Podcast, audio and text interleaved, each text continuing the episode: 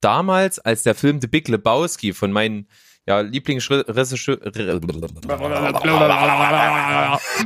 Hallo, hier ist Berg.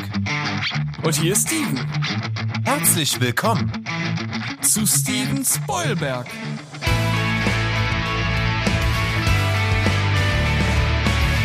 Steven Spoilberg.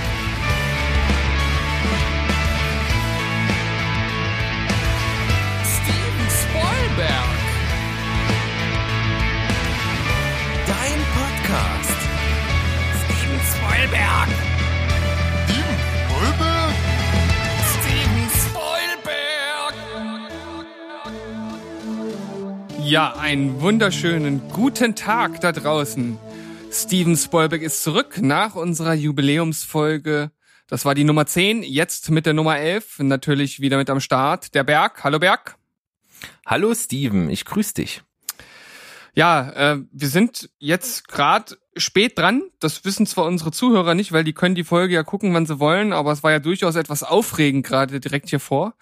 Denn äh, der Berg, der hat mir äh, gerade mal als Fahrdienst geholfen, meine kleine Maya, das ist nämlich mein Kaninchen, schnell zum Arzt zu bringen. Und deshalb, ja, sind wir heute einfach schon ein Stück weit unter Zeitdruck. Ähm, allerdings haben wir ja gemerkt, wir brauchen uns gar kein Zeitlimit stellen, weil es funktioniert ja sowieso nie. Richtig. Und wir müssen einfach heute durchziehen, weil ich bin ja so ein mega busy Typ aktuell. Hab also jeden Tag praktisch verplant und keine Ahnung, wann ich das nachholen soll, wenn das jetzt ausfallen würde. Von daher, um für euch wie gewohnt abzuliefern, müssen wir jetzt einfach da durch und aufnehmen. Ja, es kann natürlich durchaus sein, dass ich zwischendurch dann mal ganz kurz äh, rüber muss ins Wohnzimmer, um äh, Maya zu versorgen, weil die jetzt alle Stunden ein Medikament bekommen muss. Aber das äh, schneide ich dann so zurecht, dass das für euch möglichst konsumierbar bleibt. Traumhaft. Dann alles Gute, gute Besserung, Maya. Und wir legen jetzt einfach mal los und ich steige sofort mit meinem zynischen Filmplot-Quiz ein. Jawohl, ich bin gespannt, ob ich es heute lösen kann.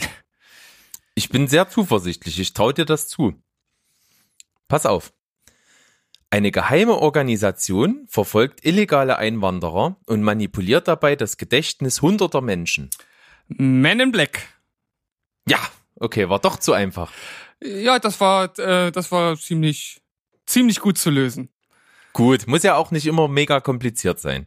Nein, aber ich habe, ja, ich habe halt direkt, während du gesprochen hast, äh, so versucht und dann schon überlegt und bin relativ, ja, wie du gemerkt hast, zügig drauf äh, gekommen. Aber ja, das ist manchmal manchmal hängt's dann einfach quer im Kopf und man kommt einfach nicht drauf, obwohl es vielleicht offensichtlich erscheint und manchmal macht's dann zack. Also ich hatte bis jetzt tatsächlich irgendwie immer nur das eine oder das andere fast. Fast immer. Also entweder ich ja, wusste es sofort oder ich bin gar nicht drauf gekommen und einmal mit ein bisschen Hilfe bei Die Schöne und das Biest. Ja, ja. Manch einer kommt auch sehr einfach drauf und fragt sich, was du manchmal für ein Vollhorst bist oder im Fall der letzten Folge, was Toni und du für Vollhörste seid. Weil der Jakob, der hat das ganz schnell rausgehabt, das Rätsel. Äh, gib mir noch mal einen kurzen Hinweis, was hatten wir da? Wir hatten da ein ähm, Mann bricht aus dem Gefängnis aus, um endlich seinen Heißhunger zu stillen. Ja, also wie gesagt, jetzt wo ich das weiß und wo ich das zusammensetzen kann, klar, klingt das total logisch, aber so in dem Moment ist halt auch einfach das Problem, wenn man einmal mit seinen Gedanken auf eine falsche Fährte geht, ist es ganz schwer umzukehren und den anderen Weg zu nehmen. Das ist wirklich schwierig.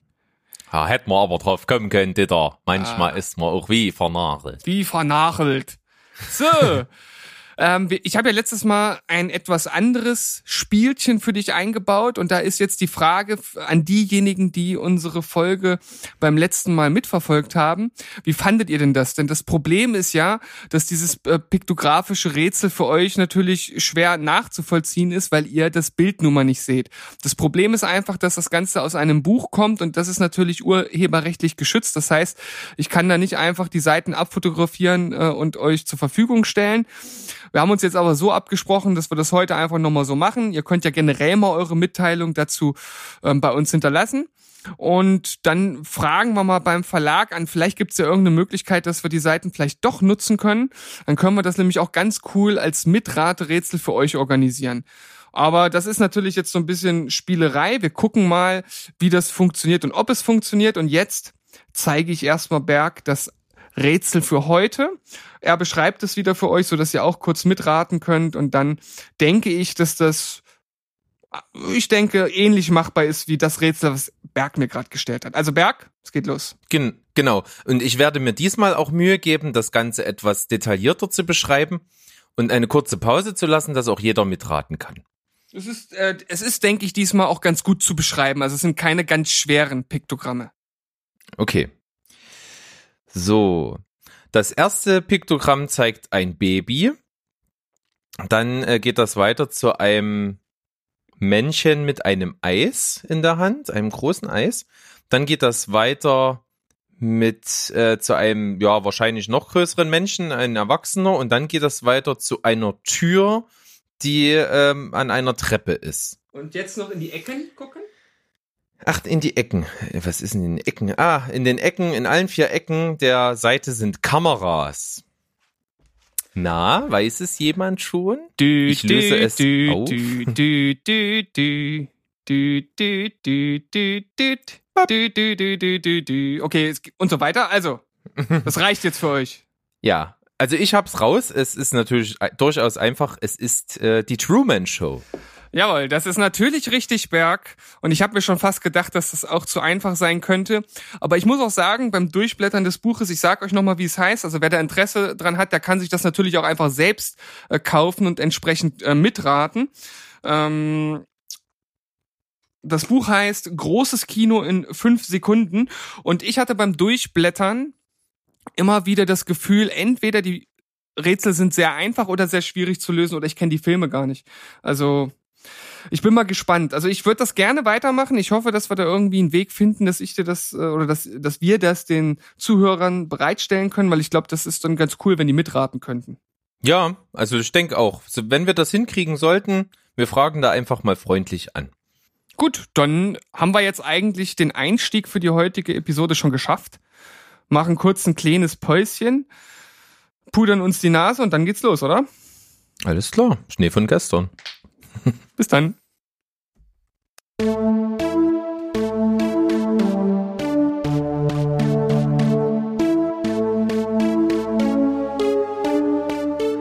So, wir sind aus unserem kleinen Päuschen zurück und nachdem Berg mir in der Pause sehr grafisch seinen säuerlichen äh, Röpser äh, erklärt hat und ich mich kurz schütteln musste, äh, sind wir jetzt auch bereit, um direkt in das erste Thema einzusteigen. Wir haben dieses Mal recht viele kleine Sachen. Ich denke, die können wir gut und, und schnell als kleine Infohappen abarbeiten und doch das ein oder andere Thema, über das man vielleicht auch etwas länger heute reden kann. Die ersten Themen kommen allerdings alle von Berg, deshalb gebe ich jetzt erstmal das Kommando an ihm, damit er da ein bisschen einleiten kann. Berg, was hast du denn Ja, dabei? viel- Ja, vielen Dank.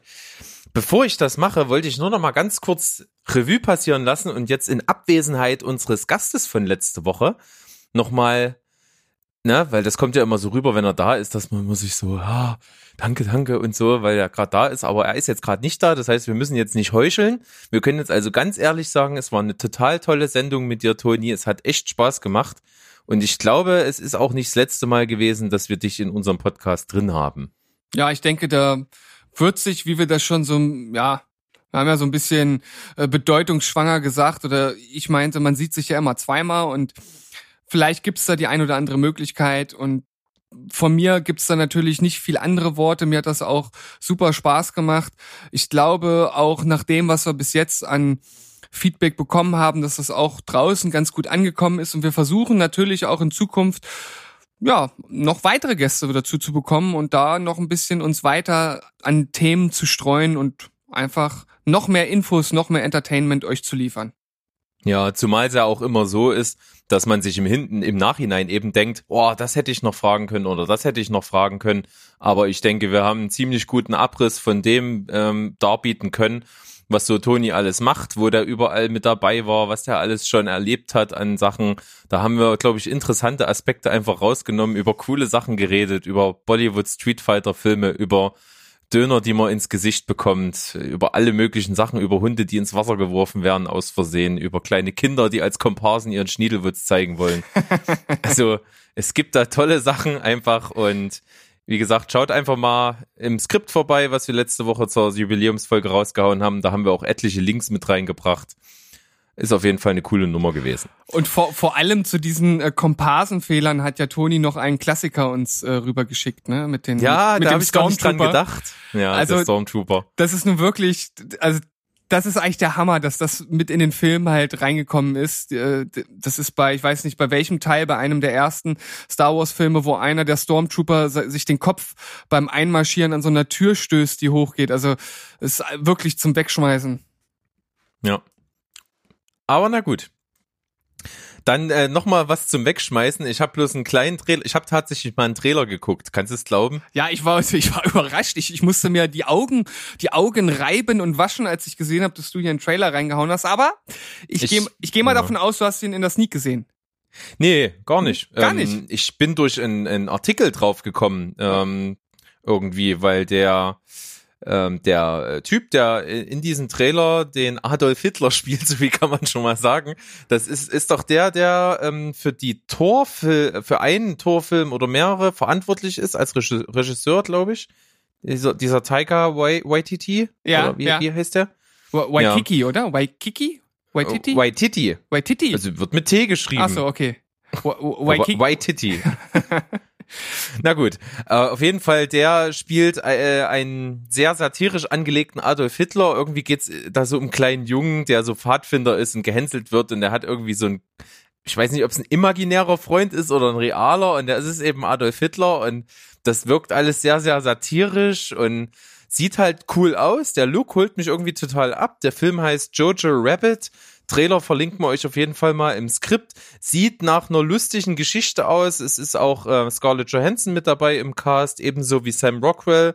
Also macht mich sehr aufmerksam und sieht irgendwie witzig interessant aus. Wenn man das Ganze auf einem satirisch guten Level wiedergibt, dann wird das, glaube ich, eine lustige Geschichte. Also der, der Trailer deutet schon an, dass Political Correctness hier auf jeden Fall nicht im Vordergrund steht. ja. Und da, das, da bin ich sofort dabei. Ja, das, das habe ich mir gedacht. Also ich hab den mir eben gerade auch noch mal äh, kurz vorher angeschaut und fand ihn auch wirklich lustig und gerade diese Szene, wie du es ja andeutest, wahrscheinlich äh, im, imaginärer äh, Hitler-Freund und da gibt's halt so eine Szene in dem, in dem Trainer, wo die äh, Trailer, wo die beiden miteinander äh, ja so eine kleine Konversation haben. Das ist schon Ja. äußerst lustig. Auf jeden Fall. Also schaut mal rein. Dann zum nächsten Thema. Ich habe eine sehr traurige Nachricht für mich gesehen. Und zwar ist ja momentan Netflix in der Welle der Abs des Absetzens von Serien. Ähm, manchmal kann man das auch nicht so ganz nachvollziehen. Wie oft sind auch Serien dabei, die sehr beliebt sind, die äh, trotzdem abgesetzt werden und so weiter und so fort. Was da der ein oder andere Ausschlag dafür ist, das wissen wir nicht genau. Aber es wurde jetzt bekannt gegeben, dass DOA, da ist dieses Jahr die zweite Staffel gelaufen, jetzt abgesetzt wurde. Und das ist vor allen Dingen deswegen schade, dass DOA eine Geschichte ist, die schon komplett fertig geschrieben ist und auf fünf Staffeln angelegt war. Und die Geschichte, die da erzählt wird, ist sehr, sehr komplex, sehr, sehr mysteriös und ist jetzt schon nach zwei Staffeln ein ziemlich großes Universum mit ganz vielen verschiedenen mysteriösen Begebenheiten. Ähnlich wie bei Lost, würde ich fast sagen. Nicht ganz so krass, aber schon ähnliche Richtung von der Mysteriosität her. Und das Ganze sinnvoll zu verknüpfen, braucht mindestens meiner Meinung nach noch zwei Staffeln oder eben drei, wie es eben ursprünglich angedacht war. Und dass die jetzt nicht mehr kommen sollen, ist natürlich umso bitterer, weil mich die Geschichte sehr, sehr mitgerissen hat. also ich war da auch regelrecht geschockt, als ich das gelesen habe. Ich fand die erste Staffel schon wirklich sehr, sehr gut, sehr anders. Wie es erzählt wurde, was erzählt wurde und wie du, wie du ja schon sagst, selbst in der ersten Staffel wird ja schon so ein gewisses kleines Universum aufgebaut. Ich habe die zweite Staffel noch nicht gesehen, aber durch den Trailer kann ich jetzt äh, das erstmal nur so erahnen, wie du es jetzt auch erklärt hast, dass sich das dort also noch viel weiter aufbaut. Und ich stehe ja total auf so eine Sachen. Also wenn wenn es da so ein richtiges, schönes Universum gibt, was miteinander verwoben ist. Das Ganze am besten noch sehr mysteriös, ähnlich wie bei Lost. Ich bin ja nun mal wirklich sehr großer Lost-Fan. Da bin ich sofort dabei. Und dann fragt man sich natürlich, auf welcher Grundlage Netflix jetzt diese Entscheidung getroffen hat. Vor allem hinter dem oder vor dem Hintergrund, dass die Serie ja schon fertig geschrieben war. Das heißt, ja, ist ah, schwierig für mich nachzuvollziehen, ich, weil. Hm. Also ja. ich kann mir schon vorstellen, dass die vielleicht einschaltquotenmäßig gar nicht so gut dabei ist, weil zugegeben, es ist wirklich sehr, sehr speziell und auch der leicht esoterische Einschlag, möchte ich fast sagen, den die erste Staffel hat, das ist wirklich nicht jedermanns Sache. Es geht im Prinzip, im Prinzip um ein, ein kleines Mädchen, ein kleines blindes Mädchen, die ähm, verschwindet und nach, ich glaube, sieben Jahren oder sogar noch ein Stück länger, ich glaube aber sieben Jahre, kommt die auf einmal, taucht die wieder auf in ihrer Heimatstadt und kann auf einmal sehen. Und äh, erzählt aber nicht, wo sie war und was mit ihr passiert ist.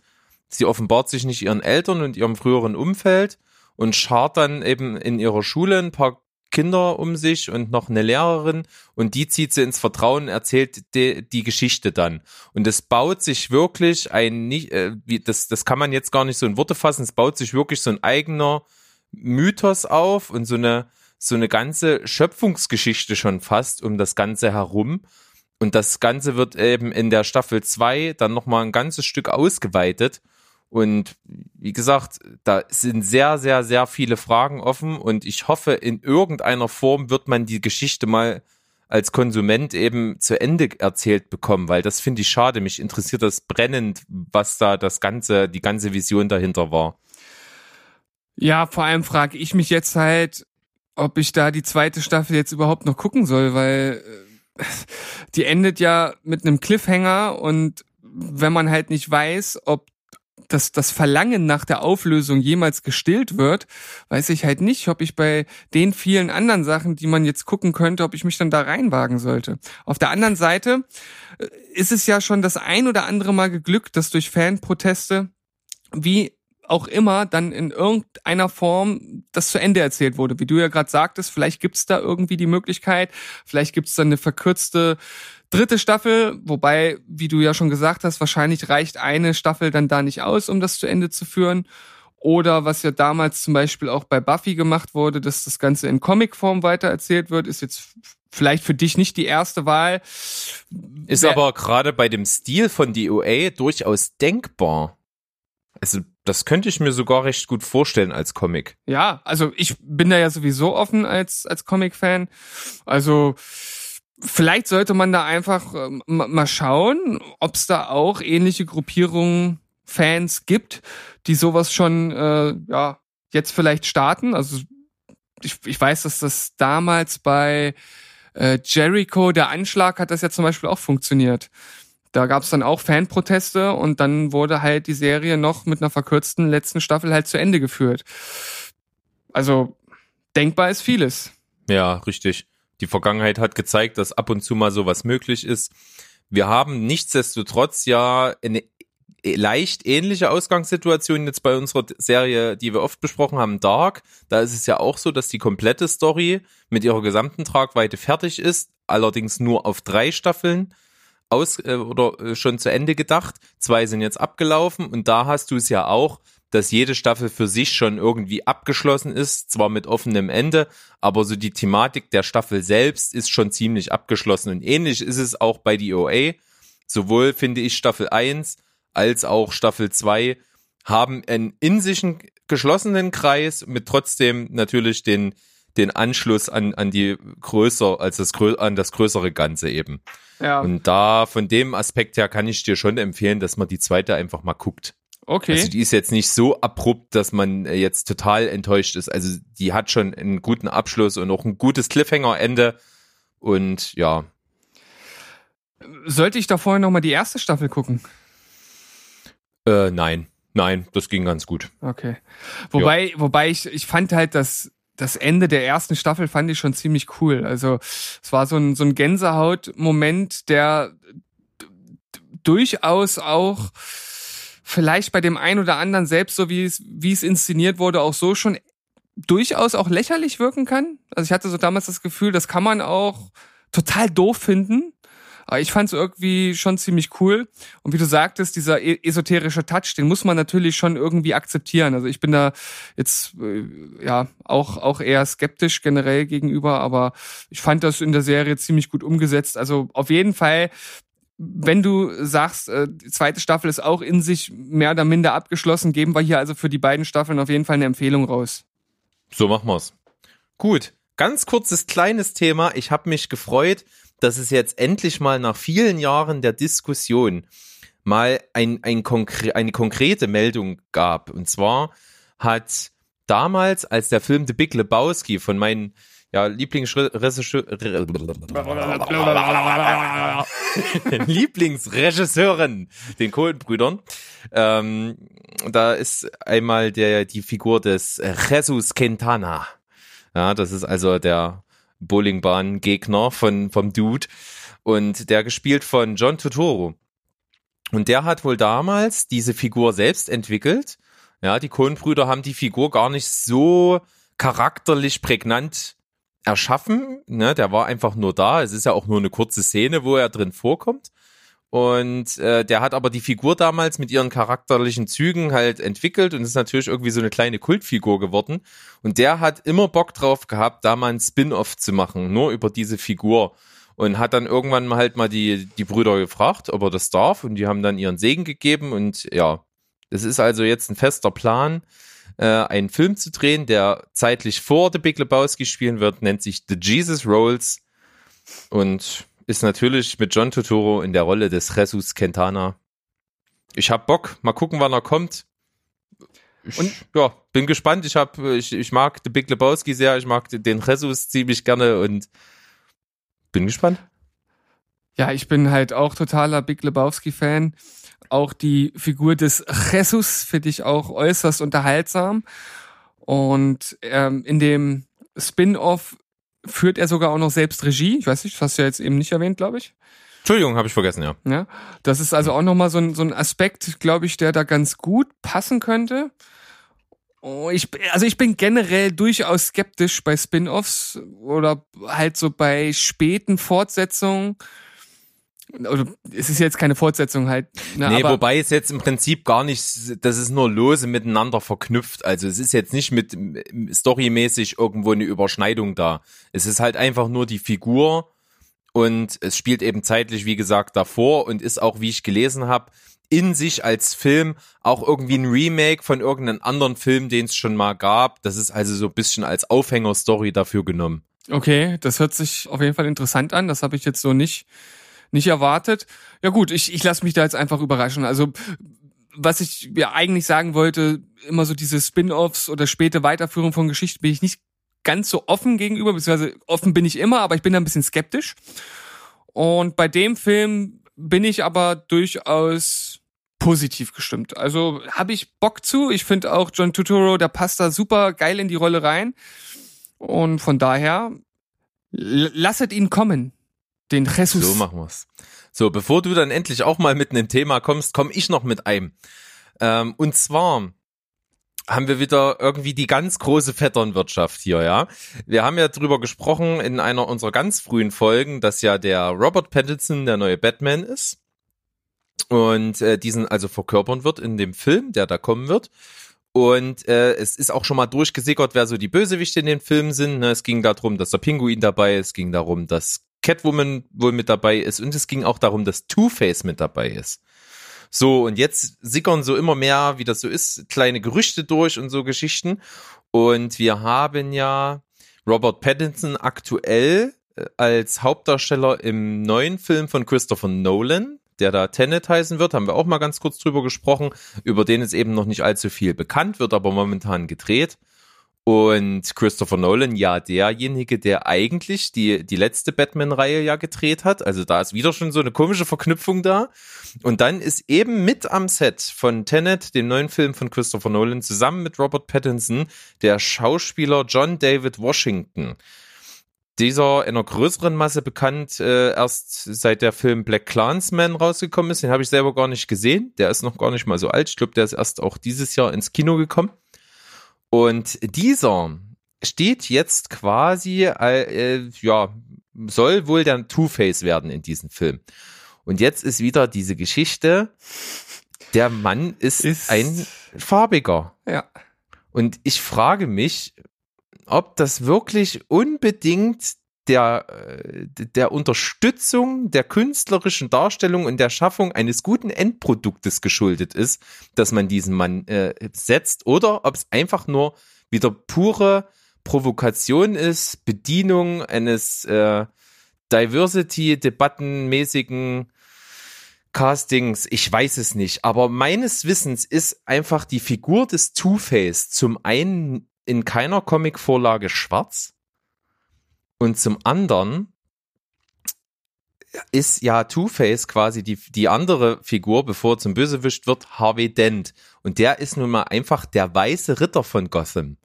Der Hm. weiße Ritter von Gotham. Ja, kann man im übertragenen Sinne sehen, dass er eben das Gegengewicht zum dunklen Ritter Batman ist und so und dass dann also nicht darauf bezogen ist, dass die Figur weiß ist, aber die Figur ist nun mal in jeder Vorlage weiß und der weiße Ritter wäre schon irgendwie nicht schlecht, wenn es ein weißer wäre. Ich weiß es nicht, aber vielleicht bin ich da altmodisch, aber mich nervt sowas. Also äh, das ist tatsächlich ein relativ komplexer Fall, würde ich äh, sagen. Denn also erstens finde ich auch diese ganz komischen vielen Verbindungen, die du beschrieben hast, finde ich schon mal komisch.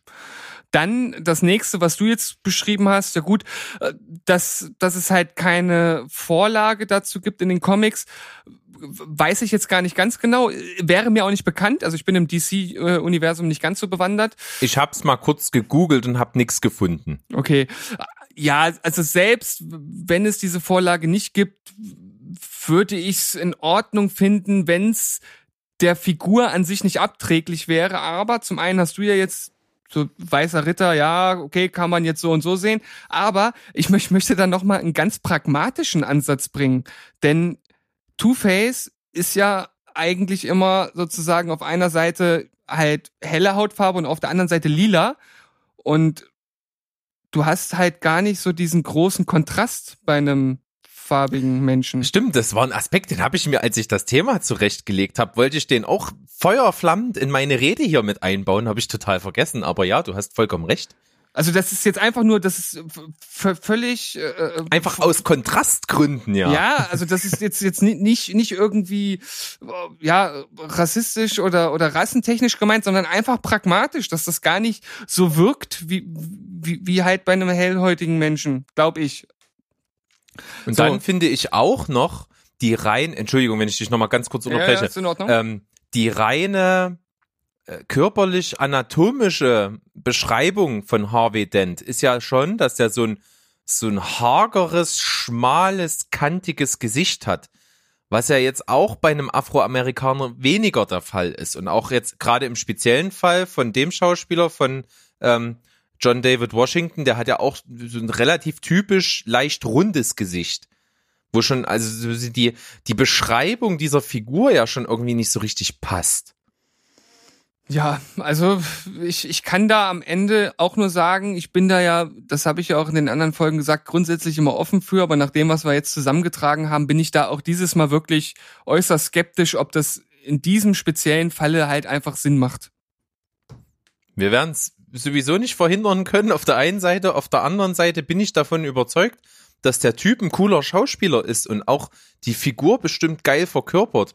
Aber ob das am Ende wirkt und ob das nicht irgendwie ähm, dann Abstriche macht, nur um eben Also politisch ab- korrekt zu sein. Ab, Abstriche macht man nur beim Frauenarzt, das weißt du, ne? Ja, kann sein. Bring mich nicht so aus dem Konzept. Das tut mir leid. Aber me- mein Vater hat sich letztens auch mal Folgen von uns angehört und er hat gesagt, wir sollen doch mal ab und zu den einen oder anderen Karlauer einwerfen. Und da habe ich gerade dran gedacht. Okay. äh, pass auf. Ähm, ähm, wie, wie nennt man einen Kinofilm über Minecraft? M- Mindfuck? Blockbuster. Ja, doch, das ist gut. Gefällt Wenn mir. es um Karlauer geht, dann bringe ich einfach mal einen. Komm. Sehr schön. Gut. Ja, äh, vor allem finde ich das total klasse, nachdem du ähm, meinen jetzt völlig filmfremden Flachwitz, wobei ich natürlich dein, äh, ja deine Wörter aufgegriffen habe, du jetzt mit einem direkten Film-Flachwitz kommst. Das finde ich total klasse. Super. Also, Papa, Gruß an dich. Ja, was willst du mehr? Sofort eingebaut. Wir sind also flexibel, was das angeht. Ja, spontane Umsetzung. Wir, wir machen alles. Wir können auch alles, außer Hochdeutsch. Also insbesondere ich. Ja, ja ei- eigentlich nur du. Ich kann das ganz gut, glaube ich. Ja, es ist, das ist herkunftsbedingt.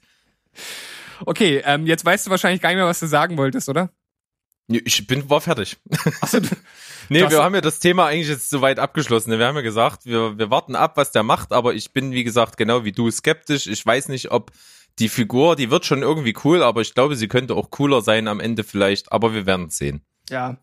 Äh, Wie gesagt, bei allen Zweifeln, den ich, äh, die ich dann halt auch mal hab, bin ich immer äh, schon so offen, dass ich einfach warte, was rauskommt. So, ne? Ich denke, das äh, sollte sich der ein oder andere auch einfach, einfach mitnehmen. Abwarten, gucken, was rauskommt und dann kann man auch wirklich urteilen. Okay. Darf ich jetzt endlich mal ein Thema einwerfen? Ne? Also darf ich deine ich bitte, ich bitte darum. deine Dominanz mal durchbrechen. Und zwar habe ich etwas gelesen, handelt es sich um eine Aussage von dem Sons of Anarchy Machern oder Macher, das ist ein, ein Mensch. Und der teilt so ein bisschen, ohne direkt die Namen zu nennen, gegen Marvel und DC aus. Also er, er sagt in seinem Statement halt Su Superheldenfilme, also es geht um Superheldenfilme. Und wer Sons of Anarchy nicht kennt, es ist ja, ja am Ende eine, eine Biker-Serie, die halt so mit Gangs und, und Drogen halt hantiert und dort angesiedelt ist und die dort auch einen gewissen ja, Gewaltanteil darstellt und das Ganze dann schon eher auf, auf realistische Art und Weise halt zeigt. Und es gibt jetzt auch ein Spin-off zu Sons of Anarchy und im Zuge der Vorstellung von diesem Spin-off auf der Comic-Con hat sich halt der Macher zu Superheldenfilmen geäußert und zwar in dem Sinne, dass er in seinen in seinen Visionen, in seinen Serien halt diese Gewalt realistisch darstellt, dass sie einen gewissen Zwecke dient und hat dann halt bemängelt, dass in Superheldenfilmen die Gewalt ja ja ein, ein Stück weit verharmlost wird durch diesen ja durch diese comicartige Darstellung und vor allem auch, dass, dass es ja im, im Hintergrund oft auch sehr viele Kollateralschäden gibt, die man halt gar nicht so, so mitbekommt, die halt natürlich, nehmen wir einfach mal Man of Steel, also den ähm, ersten Superman-Film mit Henry Cavill, da gab es ja Hochrechnungen, wie viele Menschen in dem Film wahrscheinlich gestorben sind durch äh, den Kampf zwischen äh, General Sott und ihm. Und also ich kann so viel spoilern, es sind mehr, als ich an zwei Händen abzählen kann. Und ich glaube, ich bräuchte noch ein paar, äh, ja, hunderttausend Hände mehr, um das abzuzählen. Und das fand ich eigentlich einen ganz interessanten Aspekt, weil durch diese, durch diese ja, durchaus Verharmlosung der Gewalt wird das ein bisschen runtergespielt, ja. Das und, und halt, ja, wie soll ich das sagen, so, so unterbewusst in diese junge Altersgruppe so eingepflanzt. So Gewalt ist ja schon ein Stück weit auch in Ordnung. Also ich hatte auch schon immer diesen, diesen Gedanken, dass es durchaus auch eine nicht ganz einfache Seite hat. Ja, ich habe das Statement gelesen. Und für mich kam irgendwie sofort in den Sinn, ja, irgendwie so ein frustrierter äh, alter Mensch, der irgendwie selber nur Material anfasst, wo er sich total ernst mit irgendwelchen bleischweren Themen auseinandersetzt und die versucht so hart und realistisch wie möglich rüberzubringen und dann erwartet, dass alle anderen das auch machen. Klar gibt es diesen Gedanken, aber das sind doch auch Äpfel und Birnen. Nimm dir jetzt einfach mal die, eine Motorradgang, ne? Das ist nun mal einfach auch ein brisantes Thema. Das ist nun mal Realität. Es gibt Motorradgangs, die eben auch kriminell sind, gerade in den Bereichen, in der, denen er sich dort bewegt. Ne? Das spielt ja auch viel eben auf, auf Hells Angels oder in dem Fall eben auf Mayans äh, an oder was auch immer. Und da ist natürlich, das ist eine Welt, in der er sich bewegt, die nun mal aus Gewalt auch zum Teil besteht. Und das möchte er auch bewusst darstellen und geht damit auch bewusst um. Ein Superheldenfilm wo ich da, wo ich zeige, dass es irgendeinen Mann gibt, der grün wird, wenn er sich aufregt und alles kleinschlagen kann, wo es irgendeinen nordischen Gott gibt mit einem Hammer, der durch die Gegend fliegt, äh, einen Typen, der einen Roboteranzug hat und damit alles praktisch machen kann und, und, und, und, und. Also Unrealismus, Fantasy pur, das ist nun mal der pure Unterhaltungsfilm, der nirgendwo auch nur im Ansatz den Anspruch hat, irgendjemand über die Brisanz von Gewalt irgendwie zu sensibilisieren. Also ich finde die Keule, die er da auspackt, irgendwie vollkommen fehl am Platz. Also ich kann auf jeden Fall total verstehen, dass es zwei sehr extreme Beispiele sind. Ne? Also man hat auf der einen Seite dieses super realistische, wie du sagst, und auf der anderen Seite hat man dieses völlig überdrehte Comichafte. Äh, trotzdem kann ich durchaus nachvollziehen, dass es ja schon eine gewisse Problematik birgt, auch wenn das nicht der Ansatz des Filmes ist. Wenn jetzt zum Beispiel, keine Ahnung, in Transformers oder wo auch immer, da die die Transformers durch die Straßen äh, fegen und irgendwelche völlig äh, ja überhaupt nicht mit dem mit dem Plot verbundenen Menschen, Autos, was auch immer aus, aus dem Weg räumt und die Leute da drin, die, ich meine, das sieht man zwar nicht, aber die sind halt schon mit großer Wahrscheinlichkeit dann halt tot. So, ne? Und ich, ich glaube halt, gerade bei solchen Filmen, wenn das so zwölf oder 13-Jährige sehen, dass das durchaus auch einen gewissen Einfluss hat, so nach dem Motto, na gut, der, der Zweck heiligt die Mittel, die machen ja was Gutes und dann können halt auch ein paar Menschen daneben sterben, auch wenn es nicht bewusst gezeigt wird. Aber ich finde, ich finde es trotzdem gar nicht so unprekär. Dass jetzt der Typ das dort zur Sprache bringt, das kann natürlich auch ganz gezielte Marketingzwecke haben. Also da will ich überhaupt gar nicht, das will ich überhaupt gar nicht in Abrede stellen. Aber ich finde den Gedanken nicht so ganz, nicht so ganz falsch. Vielleicht ist ja. es schwierig, dass es halt diese zwei Extreme sind, aber. Also den Aspekt, den gehe ich schon mit und es gibt auch da wirklich feine Unterschiede. Es gibt tatsächlich, mir fällt bloß aktuell wirklich mal kein Beispiel ein. Es gibt aber immer mal Filme, die ich mir angucke, wo Leute so als, wie du schon sagst, so nebenbei einfach umgemäht werden und dann tot sind, wo auch null drauf eingegangen wird, wo ich das wirklich manchmal richtig bewusst wahrnehme und mir denke, okay, äh, irgendwie ist gerade so tot und, und umbringen und so nebenbei mal so ein Menschenleben auslöschen für den Film gar kein Thema. Das ärgert mich dann auch aber das, wenn das wirklich so gar nicht thematisiert wird und man das nur erahnen kann und nicht so richtig explizit sieht, finde ich das in Ordnung. Vor allen Dingen dann, wenn es wirklich einfach ein Unterhaltungsfilm ist, wo es um sowas gar nicht geht, mit irgendeinem sensiblen Umgang mit Gewalt und mit Tod und mit was weiß ich. Aber ja, den Aspekt verstehe ich, dass man den ansprechen kann. Aber auf der anderen Seite ist Film für mich generell einfach ein Unterhaltungsmedium und kein Belehrmedium. Ja, und mhm. das ändert auch für mich nicht, wenn, wenn eben der Film dann auf einmal so erfolgreich ist, dass ein wahnsinnig großes Publikum ist. Das ist nicht hier dieses mit, mit großer Macht folgt große Verantwortung, ja. Das ist einfach dann trotzdem noch ein Unterhaltungsfilm, der nicht auf einmal, nur weil er viele Zuschauer hat, einen, irgendeinen einen Lehrauftrag hat oder eine Message verbreiten muss. Es ist natürlich auch einfach super schwierig, ne? Du kannst ja, kannst ja in, in so einem Blockbuster, ja, kannst du das ja auch gar nicht einbinden. Es geht ja nicht, das verstehe ich auch. Ich weiß auch nicht, ob ich das irgendwie zu, zu krass oder, oder auf ein Stück weit zu konservativ sehe weil, wie du ja schon sagst, es sind ja Tode, die man nicht sieht. Zum Beispiel in Man of Steel. Ne? Die ganzen Leute, die da sterben, das sind ja zum Beispiel die, die einfach bei den ganzen, äh, die, einfach die ganzen Wolkenkratzer, die die da in ihrem Kampf einreißen. Da kannst du ja davon den ausgehen. Den habe ich gesehen, oder? Ja, den haben wir den, zusammengeschaut. Ja, ich glaube, ich habe viel geschlafen. Ja, ich, du, du warst nicht sonderlich äh, befriedigt von dem Film. Ich war ja sehr überzeugt und hatte mich damals sehr auf den Film gefreut und weiß noch, dass ich dass ich ins Kino gefahren bin und es hat unglaublich, also wirklich unglaublich angefangen zu schütten, wie aus Eimern. Und ich stand dann an der, an der Bus, nicht Bus, an der Bahnhaltestelle. Wir sind dort ange angekommen und mussten noch, naja, gute 300 Meter bis zum Kino. Und wir haben halt wirklich überlegt, gehen wir da jetzt halt hin oder nicht, weil wenn wir jetzt gehen, sind wir halt komplett durch.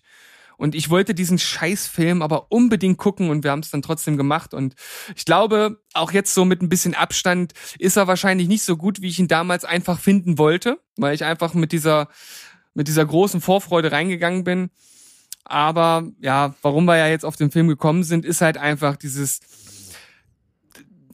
es, es sind halt wirklich viele Leute, die dort halt einfach umkommen während des Kampfes. Und am Ende geht's natürlich nicht um diese Leute, es geht um Superman, es geht um seinen Kampf gegen den Bösen, aber es ist halt einfach völlig egal, dass, dass da halt Millionen Menschen sterben. So. Das finde ich, ja, vielleicht äh, überdramatisiere ich das jetzt. Hm. Es, es Also ist wahrscheinlich, eben, es hm. ist, es ist wahrscheinlich auch, wie ich vorhin schon mal gesagt habe, einfach schwierig, das halt anders darzustellen in diesem Medium des Films. Also Ja. in diesem Genre. Also vor allen Dingen, glaube ich, muss man das unterscheiden. Ich glaube, dass da will er vielleicht auch drauf hinaus auf so eine moralische Schiene. Das heißt, wenn du jetzt zum Beispiel so einen Superheldenfilm siehst, wo jetzt zum Beispiel, ich nehme jetzt mal The Avengers, so eine Alien-Invasion ist, ja, und dort halt Aliens äh, oder zig, zig äh, äh, Viecher und Raumschiffe, die da in New York einfallen, auf einmal tausend Menschen platt machen. Ne, klar, warum, was soll ich denn da für eine Moralkeule schwingen? Das sind nun mal Böse, die das Ziel haben, eben alles zu töten. Das ist nun mal so. Wenn ich dann aber auf der anderen Seite, und das glaube ich in dem Film eben nicht gesehen zu haben, wenn ich mich rückerinnere, wenn, wenn dann die Superhelden irgendwie ohne Rücksicht auf Verluste da beim äh, Krieg gegen diese Außerirdischen da Menschen umbringen, das, das ist wieder eine andere Schiene. Aber ich meine nicht, dass ich das irgendwie explizit gesehen hätte. Na, ich glaube bei den. Puh, ich müsste jetzt auch kurz überlegen, ob es dort Szenen gab, so im Sinne von, da wird ein Haus zerstört oder da, da explodiert äh, ein, ein Gebäude oder da werden Autos weggehauen oder sowas. Ne? Also ich meine, Ich äh, straft mich Lügen, aber ich glaube nicht, dass sowas dort vorkommt. Und du darfst auch nicht vergessen, da hängt Disney dran. Und die sind echt pingelig bei vielen Sachen. mh, Und gerade wenn ich äh, zum Beispiel mal die Parallele ziehe, das war auch mal Thema in unserem äh, Leipziger Kollegen-Podcast, den Zähneputzen-Podcast, da ging es zum Beispiel darum, dass Disney auch ähm, einige Veranstaltungsorte besitzt und die für manche Metal-Bands halt äh, ja Hausverbote erteilt, wenn da Touren sind. Dann dürfen bestimmte Bands auf Touren in diese Locations nicht rein, weil Disney mit den Texten zum Beispiel nicht einver einverstanden sind. mh. Also die sind da echt rigoros und da glaube ich eben nicht, dass die, dass die so ein so ein Massenmord äh, von Superhelden an Unschuldigen da in so einen Film einfach mal mit drin lassen. Ja, Also das, da einzige, müsste man, da müsste man wirklich mal genau drauf gucken. das einzige Beispiel, wie gesagt, was mir eingefallen ist, ist halt Man of Steel, was da, wo es halt schon relativ offensichtlich ist. Und also ich, ich kann mir gar nicht vorstellen, dass die, dass in keinem einzigen Marvel-Film nicht mal irgendwo irgendein Auto oder irgendein Gebäude von irgendeinem Superhelden mal mit zerstört wurde, wo auch Unschuldige mit drin waren. Das kann ich mir fast gar nicht vorstellen. Wo man es aber auch bitte explizit dann sieht. Ja, aber Kann ja auch sein, dass es evakuiert ist oder irgendwas. Also wenn du es, wenn du es nicht wirklich eindeutig siehst, dann finde ich, ist es auch nicht schlimm. Also mir würde es wirklich, wenn ich das mitbekommen würde, dass ich in einem Superheldenfilm, keine Ahnung, einen Hulk sehe, wie der gerade durch eine Straße rennt, wo in, wo ich sehe, dass in dem Auto vor ihm Leute drin sitzen und der das Ding da drauf springt und zermanscht und weiter rennt, dann würde mir das auch aufstoßen. Mhm. Aber das, ich glaube, sowas wirst du nie zu Gesicht bekommen bei Disney. Nee, so in dieser Explizitheit nicht. Das hast du ja aber auch bei Man of Steel nicht. Aber da ist es ja einfach durch diese extreme Materialschlacht und die ganzen Gebäude, die da zerstört werden. Da kannst du ja nicht davon ausgehen, dass, dass da alles evakuiert ist. Also das kann ich mir nicht vorstellen. Möglicherweise schon, ja, da hast du recht. Aber gut, ich glaube, das ist kein ganz einfaches Thema. Ich, ich weiß auch nicht, ob, ja, vielleicht bin ich da dann auch wieder ein bisschen, bisschen zu, zu streng, ob, ob die Superheldenfilme trotz ihrer soften Gewalt teilweise schon für Zwölfjährige halt zugänglich sein sollten, weiß ich halt auch nicht. Ja, da müssen die Ex Experten von der FSK ran, ganz Ja, eindeutig. natürlich. Also, wenn einer das vernünftig bewerten kann, dann die FSK. Also, Ja, vernünftig, schlüssig, äh, logisch, absolut am Wohle des Konsumenten orientiert. Also der FSK würde ich ja also mein ich, nie vorhandenes Erstgeborenes äh, anvertrauen, die was zu tun ist. ja, auf jeden Fall.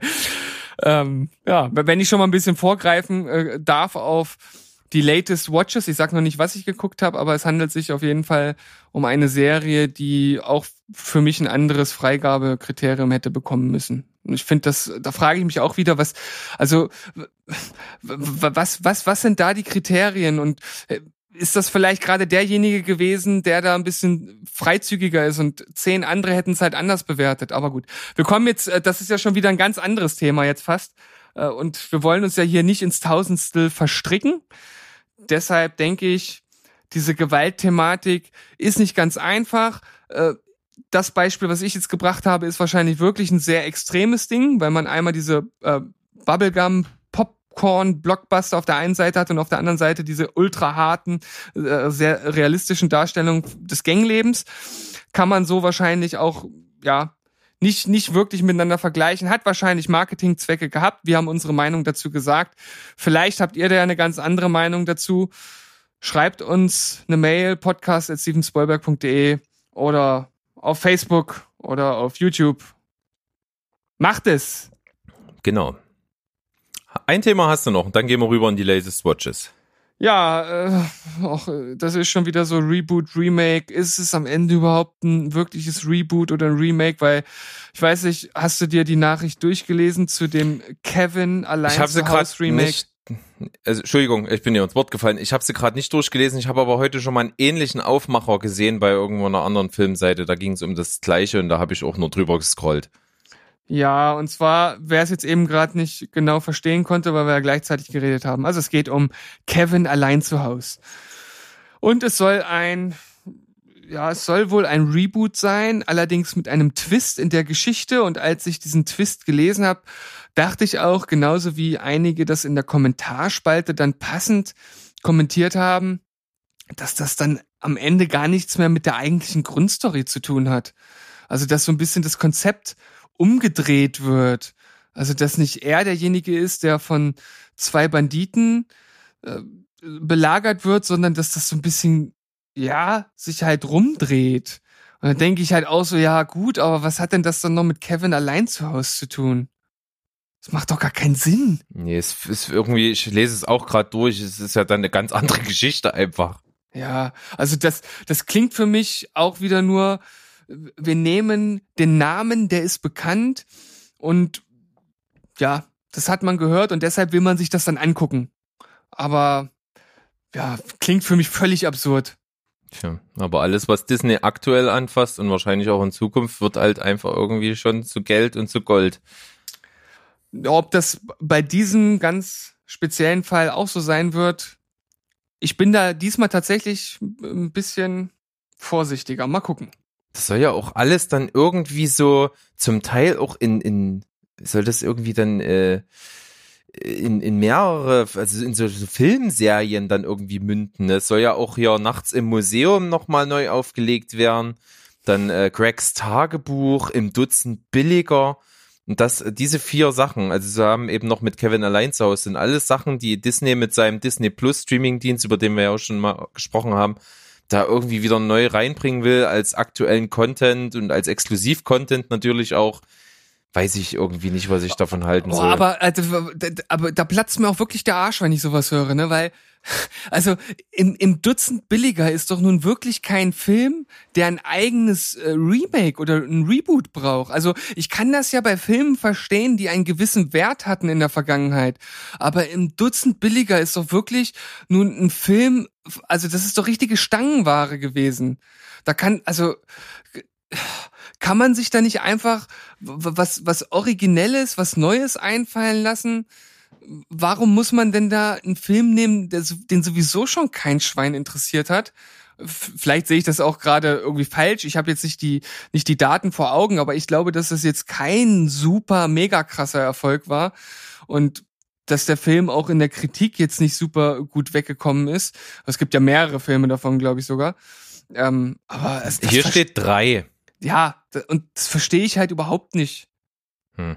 Ich habe ich hab auch keine Ahnung, zumal ja, wenn du jetzt mal nimmst, dass ja auch Pixar zu Disney gehört. Pixar kriegt's auch jedes Mal wieder hin, sich eigene mega originelle Stories auszudenken, ohne auf irgendwelche Remake-Scheiße zurückgreifen zu müssen.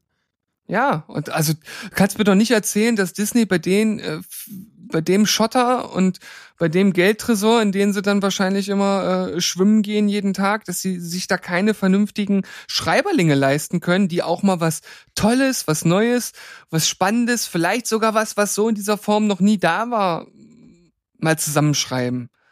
Ja, ich Also- meine, es wird wirklich immer schwieriger. Das ist in jeder Kunstform so, ob es die bildnerische, äh, die, die hörbare oder eben die ja, Filmkunst ist. Es ist in jeder Kunstform schwierig, noch was komplett Neues zu erschaffen. Du hast immer wieder Anleihen von irgendwelchen Sachen, die schon mal da waren. Es geht heute für mich gefühlt eigentlich nur noch darum, möglichst kreativ verschiedene Genres, verschiedene Ansätze miteinander zu mischen und daraus eben was Neues, Originäres zu erschaffen. Und das geht. Ich sage, ich sag nur Tarantino, nimm dir Tarantino.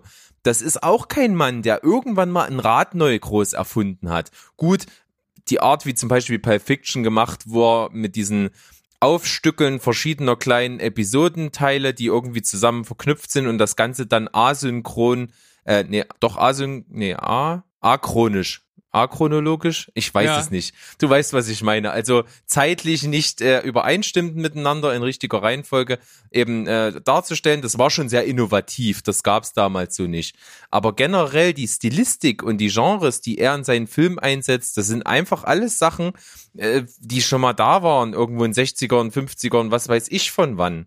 Ne? Und Der hat es einfach nur genommen, in irgendeine Art modernen Kontext, in sein eigenes Filmuniversum eingebettet, zusammen gepaart eben mit seiner absolut unverwechselbaren Art, wie er Figuren anlegt und wie er Dialoge schreibt. Und das Ganze ergibt seinen komplett eigenen Stil, den man bei niemand anderen so erkennen kann und ist am Ende auch total originell. Auch wenn es eben, wenn du es mal einzeln betrachtest, nicht neu ist. Ja, natürlich. Also Qu- Quentin Tarantino ist ja nicht, nicht umsonst einer der ja schon wichtigsten und oder gewichtigsten Regisseure unserer Zeit. Also der hat halt einfach die Filmwelt geprägt mit seinem Stil. Und es gibt halt wenige Regisseure, die so einen prägnanten Fußabdruck haben, wie er das halt hat. Also ich, ich würde da vielleicht noch Christopher Nolan mit seiner Art, Filme zu drehen, noch mit reinnehmen. Dann, äh, wir hatten ja in der letzten Folge Wes Anderson, erkennst du ja auch sofort. Na, Das sind alles Regisseure, die Filmen, die ja vielleicht an sich dann auch kein kein sonderlich neues Genre erfinden oder sie so trotzdem ihren eigenen Touch verleihen. Und solche Leute braucht man und solche Leute gibt es und diese Leute kann sich Disney leisten, wenn sie es denn wollen. Ja, gebe ich dir absolut recht. Jetzt muss ich sagen, wir sind total abgeschweift. Ja, Wir sind jetzt vollkommen woanders. aber aber äh, warte warte warte pass auf eine Sache noch. Ich hatte ich habe jetzt voll die gute Idee. Und zwar werden wir zusammen ein ein Programm eine App entwickeln.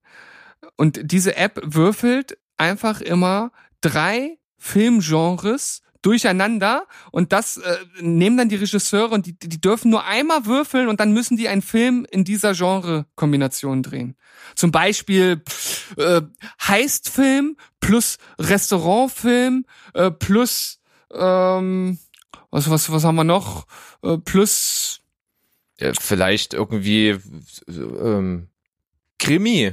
Kri Krimi ja ey, gab's bis jetzt bestimmt noch nicht ja oder Kinderfilm plus Erotikfilm nee okay Ja gut, jetzt wird's äh, nee, das das sind dann das sind so Ausschlusssachen. okay Die können also, nicht zusammenkommen. die können nicht zusammen da, da müssen wir dann äh, müssen wir dann blockieren Dann nehmen wir pass auf, dann nehmen wir ähm, ähm, Western ja, zusammen das stimmt mit das ja, ja Ja. weiter Western, Western ähm?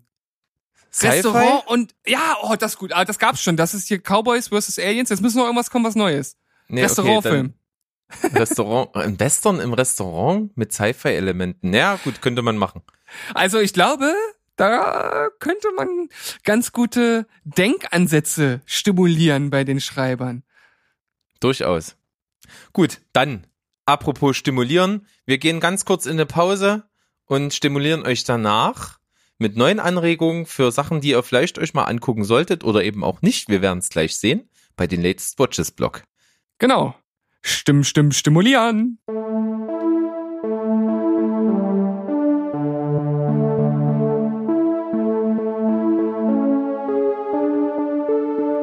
Da sind wir angekommen im letzten Block unserer elften Folge von Steven Spoilberg. Und mit dabei ist natürlich auch wieder Steven. Und natürlich Berg. Hallo Berg, wir sind also im letzten Drittel angekommen. Und irgendwie ist das so ein bisschen wie täglich grüßt das Murmeltier in letzter Zeit, denn ich habe mal wieder nicht ganz so viel schauen können wie du. Aber nichtsdestotrotz habe ich es zumindest geschafft, auch mal wieder in ein paar Serien reinzugucken und werde euch gleich also da etwas informieren. Berg hat ein paar mehr Filme gesehen, also eigentlich ganz gut ausgeglichen. Genau. Dann äh, würde ich gerne mal wieder zurückkommen zu meiner Staffelung. Dass wir mit den Serien mal anfangen. Du hast gesagt, du hast zwei Serien zum Präsentieren? Ich habe eine Serie jetzt komplett zu Ende geschaut und dann habe ich zwei, wenn man so will, Piloten gesehen. Aber mehr dazu Na, dann, dann fang, gleich. fang mal an, genau. Dann machen wir es so.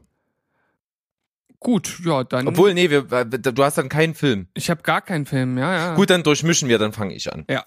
Ähm, dann ha, muss ich sagen, generell, sowohl Serie als auch die Filme, die ich gesehen habe, sind alle ziemlich guter Qualität gewesen diesmal. Äh, deswegen fange ich mit den in Anführungsstrichen schlechtesten an und muss schon vorweg schicken. Ich habe zwar nur eine 6 von 10 gegeben für diesen Film, aber es ist auch wirklich nicht mein Ding. Und wenn man da drauf steht, glaube ich, kann man irgendwas um die 8, 8,5 durchaus vergeben, weil die Qualität des Ganzen schon echt groß ist. Und zwar inspiriert ein bisschen von unserem Gast, dem Toni, den ich ja eine Reihe von Filmen abgeluchst habe quasi. Ja, ich habe sie nicht geklaut, ich habe sie käuflich erworben, aber das muss ich ja nicht erwähnen. Ähm, da war ein Film mit dabei, der durchaus zum Bereich des Comedy, Trash, Horror gehört. Ja, kann man so sagen. Und zwar ein Film von Kevin Smith. Äh, Wir haben gelernt, eines der durchaus äh, Idole von Tony. Der hat einen Film geschrieben und gedreht, und zwar der da heißt Tusk. Der Mensch ist das gefährlichste Tier. Mhm, okay. Ein vollkommen abgedrehter Film. Ich habe den Film gesehen und dachte mir, what the fuck? Wie krank muss man sein, sowas zu schreiben und sowas auch filmisch umzusetzen? Und habe danach dann gleich äh, gemerkt, dass quasi ja Kevin Smith, das hat mir Toni auch mal erzählt, ja ein, ein Podcast ja auch viele lange Zeit gemacht hat oder immer noch macht, da bin ich mir jetzt gar nicht sicher. Und dass die zum Beispiel in diesen Podcasts auch immer mal Folgen hatten, wo die irgendwelche verrückten Filmideen miteinander besprochen haben. Irgendwie, was denen mal eingefallen ist, ist so ein bisschen ausformuliert, sich ein bisschen die Bälle zugespielt und dann da draus so ein, so ein, so ein kleines Drehbuch im Podcast live entwickelt. Und da gab es einen Podcast, da ging es eben um eine Geschichte, die echt mega abgefahren ist. Und der Film ist tatsächlich das Resultat daraus. Die haben dann in der Community gefragt, äh, ob der Film denn äh, cool wäre, wenn die den mal machen würden. Und das, der hat sehr großen Anklang gefunden. Und ja, dann ist es eben dazu gekommen. Ne? Es ist also ziemlich abgefahren. Äh, in der Geschichte geht es um ein auch ein Podcast-Duo. Zwei Kumpels, die einen, ja, mehr oder weniger schon gut erfolgreichen Podcast machen, auch davon leben. Und dort halt mehr oder weniger rumblödeln, Internetvideos zeigen und ja, und auch irgendwie lustige Begebenheiten und Memes und also es ist alles irgendwie ziemlich äh, crazy, hipster, funny irgendwie so. Und die wollen natürlich dann ähm, irgendwie Leute auch interviewen und da, der eine von den beiden, der fliegt eben nach Kanada, um dann halt dort aus einem Internetvideo, in dem sich ein Kind mit einem Katana zu Hause vor der Kamera aus Versehen Fuß abgehackt hat, dann eben diesenjenigen, über den sie sich in ihrer Sendung schon oft lustig gemacht haben, irgendwie zu interviewen. Und er ist dann eben in Kanada bei diesem Kind und kommt dort an und stellt fest, äh, fest der, das Kind hat sich umgebracht, gibt's nicht mehr. Und er überlegt jetzt, hm, was mache ich denn? Und sucht dort rum. Und in irgendeiner Kneipe in Kanada sieht er einen Aufruf von irgendjemanden, der sagt, er wäre Seemann und hat ganz viele Geschichten zu erzählen und er hat ein Zimmer, was er kostenlos äh, abgeben würde, wenn eben jemand dorthin kommt und ihm ein bisschen im Haushalt hilft und sich seine Geschichten anhört. Ist also genau das, wonach der jetzt eben dort äh, in Kanada gestrandete Podcaster sucht, äh, jemanden, den er halt interviewen kann für seinen Podcast.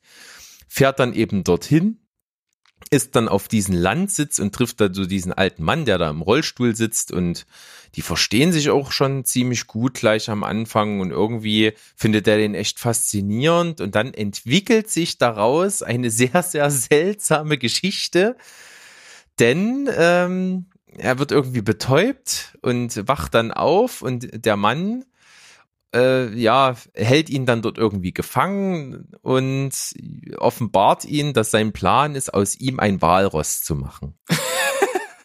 oh Gott. Ja, das klingt schon mal sehr interessant. Also es ist so Banane, es ist so crazy und es ist auch visuell so krass umgesetzt, dass es schon echt lustig ist. Ich habe bloß leider keinen besonderen Faible für solche Trash-Filme ich finde das zwar lustig, wenn ich mir das anhöre, aber so als ganzen Film äh, kann das mich nicht so ganz unterhalten. Als Kurzfilm vielleicht mega kurz äh, lustig und so, aber äh, so ganz äh, treffen tut mich das nicht. Aber was ich ganz geil fand, ganz am Ende im Abspann hörst du quasi einen Auszug aus dem originalen Podcast auf Deutsch nachsynchronisiert und da unterhalten die sich wirklich so über diesen Film und wie die sich den vorstellen und lachen sich dabei halt tot und du hörst das und es ist im Prinzip wirklich genau das, was am Ende bei rausgekommen ist, filmisch. Und das hat's dann schon irgendwie, macht's das geil. Ja, na, vor allem ist das ja eigentlich so, so, so ein bisschen das, was ich ja am Ende des letzten Teils oder des Zwischenteils ja gefordert habe. Also ein bisschen Innovation, mal was Verrücktes machen. Klar trifft das nicht den Nerv von, von allen Leuten und gerade nicht dem Mainstream-Publikum. Da müsste man das natürlich ein bisschen anders angehen. Aber einfach mal was völlig Abgefahrenes und Verrücktes machen, das ist doch, das finde ich total interessant, finde ich total cool.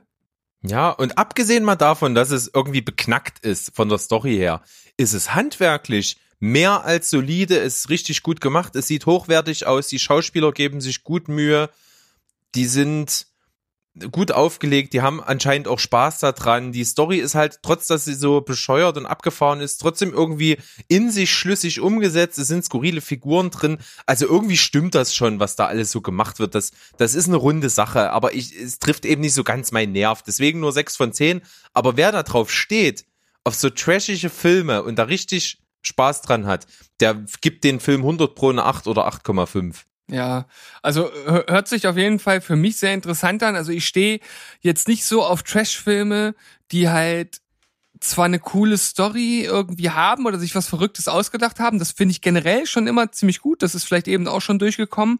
Was ich dann halt aber schwierig finde, ist, wenn die halt wirklich so ganz kacke umgesetzt sind. Also da ist dann vielleicht trotzdem irgendwie viel Herzblut drinne, aber es kommt dann am Ende nicht das rüber, was man vielleicht mit dem Film ausdrücken möchte, warum auch immer, ob man es so machen wollte oder das Geld nur fehlt. Aber ich habe ja jetzt rausgehört, dass das handwerklich gut gemacht ist und deshalb denke ich, dass ich zu der Zielgruppe dieses Films durchaus gehöre. Hm. Also total. Also in keiner Position äh, denkt man sich, oh, sieht das billig aus. Gar nicht. Es ist halt, du, du machst dir keine Vorstellung, ich möchte es wirklich jetzt einfach nicht spoilern, es, du machst dir keine Vorstellung, wie abgedreht das am Ende wird. Das ist wirklich, also da gibt Szenen, wo du fassungslos da sitzt und äh, nicht weißt, ob du völlig geschockt sein sollst oder lachen sollst oder was auch immer, wahrscheinlich alles gleichzeitig, das funktioniert schon irgendwie. Ich gebe dir den mal, ich habe ihn auf DVD. Ja, bitte. ja, komm mal zu deinem. Ja, ich habe äh, Stranger Things zu Ende geguckt, die dritte Staffel. Hm?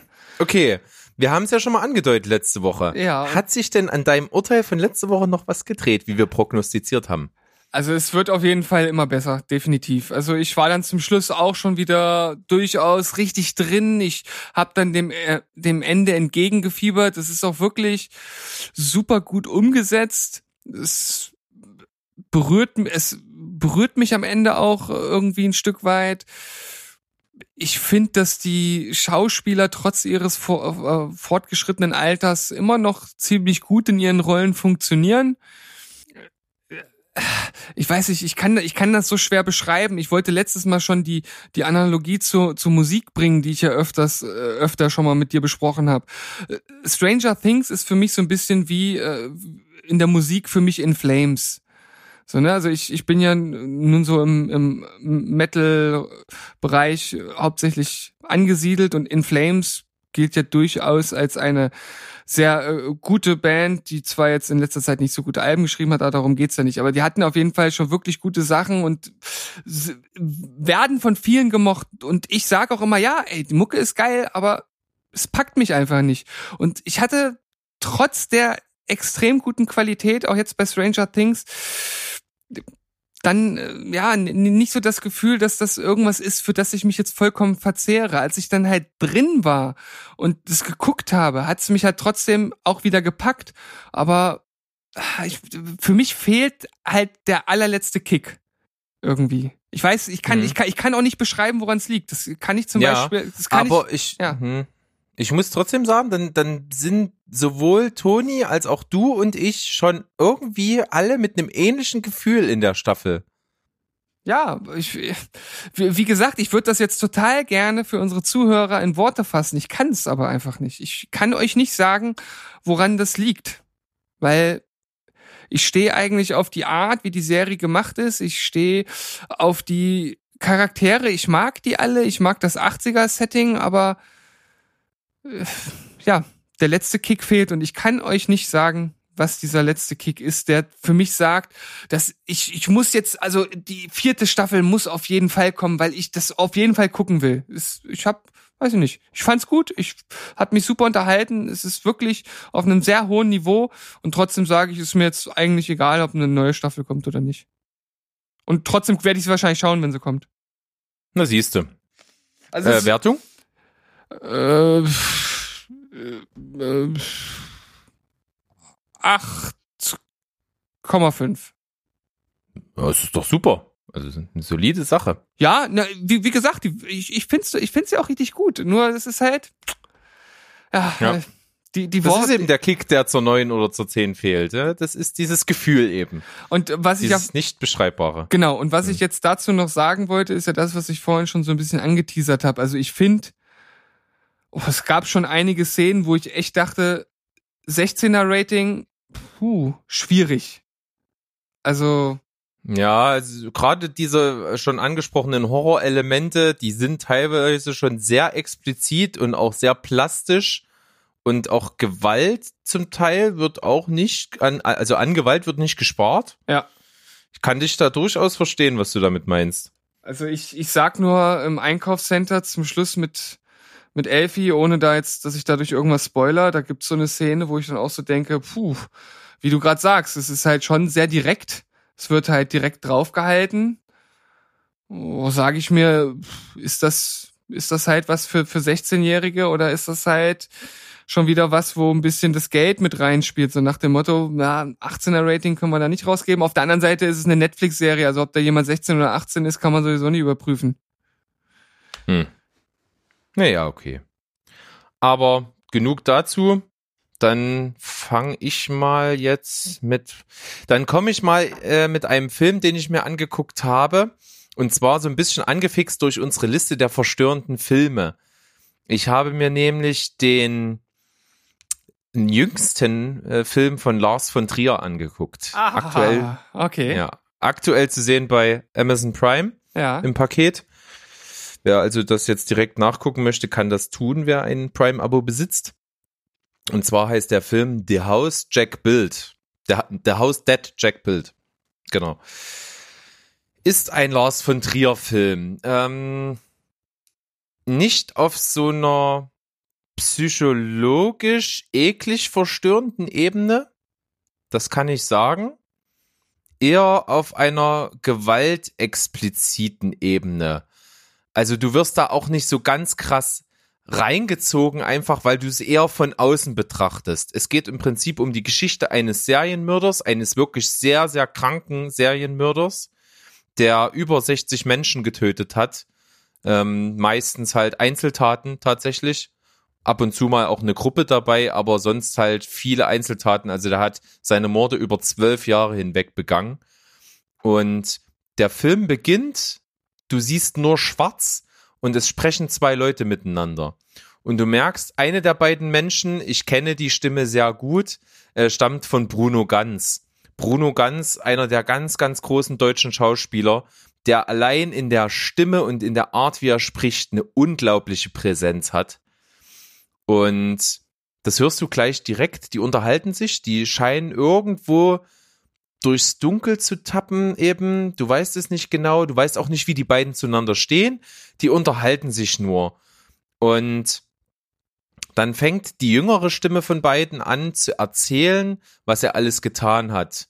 Und er erzählt quasi seine ganze Mordgeschichte über zwölf Jahre hinweg anhand von fünf Morden, die er begangen hat. Also an fünf bestimmten Vorfällen, die er erzählt. Und so ist der Film aufgebaut. Es kommen dann eben diese fünf Begebenheiten. Und diese Begebenheiten sollen eben so ein bisschen zeigen, wie das Spektrum ist, wie er gemordet hat, was für Situationen das gewesen sind, wie er daran gegangen ist, wie sich das verändert hat, wie er an diese Morde gegangen ist, was da verschiedene Stimulationsmomente für ihn waren. Und das Ganze entwickelt sich, nachdem diese fünf Vorfälle dann eben beschrieben wurden, zu einer Art Reise zur Hölle. Also das wird dann alles sehr, sehr symbolisch, metaphorisch, wie man das eben von Lars von Trier gewohnt ist. Und ist unterm Strich extrem faszinierend, absolut brillant geschauspielert von allen, die da drin vorkommen. Ist nicht so extrem künstlerisch und äh, krass be bebildert, wie man es von den anderen Beispielen, zum Beispiel eben Antichrist kennt trotzdem absolut stark, aber eben nicht so extrem over the top äh, künstlerisch, wie man es jetzt erwarten würde. Also ist schon, ist schon irgendwie echt faszinierend, das Werk, aber über ab und zu über Abschnitte hin etwas träge und etwas stoisch und dadurch eben nicht ganz so mitreißend. Es kommt so manchmal ein bisschen Leerlauf zustande. Und das ist eigentlich der Grund, warum ich den Film am Ende in Anführungsstrichen nur sieben von zehn gegeben habe. Okay, das klingt, wie du es beschrieben hast, auf jeden Fall erstmal sehr interessant. Ich habe den Film ja auch vor kurzem entdeckt und habe es ja sogar dir mitgeteilt. Und Richtig. hatte dann auch überlegt, ob ich mir anschaue oder nicht. Und ah, ich bin bei Lars von Trier halt schon eher immer zurückhaltend. Was mich jetzt noch interessiert, ist halt die Frage, Lars von Trier setzt ja und du hast ja vorhin auch gesagt, durchaus auch auf sehr explizite Gewalt. Wie ist sie in diesem Film dargestellt und verfolgt sie einen gewissen Zweck oder ist sie reiner Selbstzweck? Das ist eine gute Frage. Die Gewalt, die man sieht, ist wirklich schon sehr explizit und hart, aber niemals als Schauwert. Das würde ich nicht sagen. Es ist schon immer also zumindest, es gibt so ein paar Szenen, die sind ganz krass.